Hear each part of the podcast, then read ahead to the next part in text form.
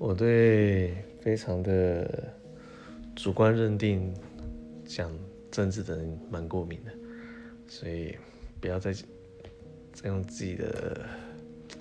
其实我们的见解都是狭隘的嘛，所以我是不太想说之前留言什么，但是 anyway，那我过敏的话，其实我吃螃蟹吧，螃蟹过敏超严重的，几乎很难幸免。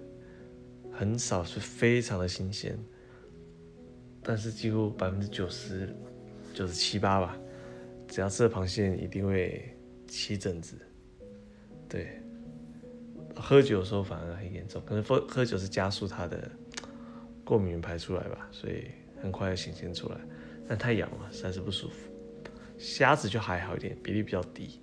但总之就是我是新鲜的测试新鲜的人体测试机就对了。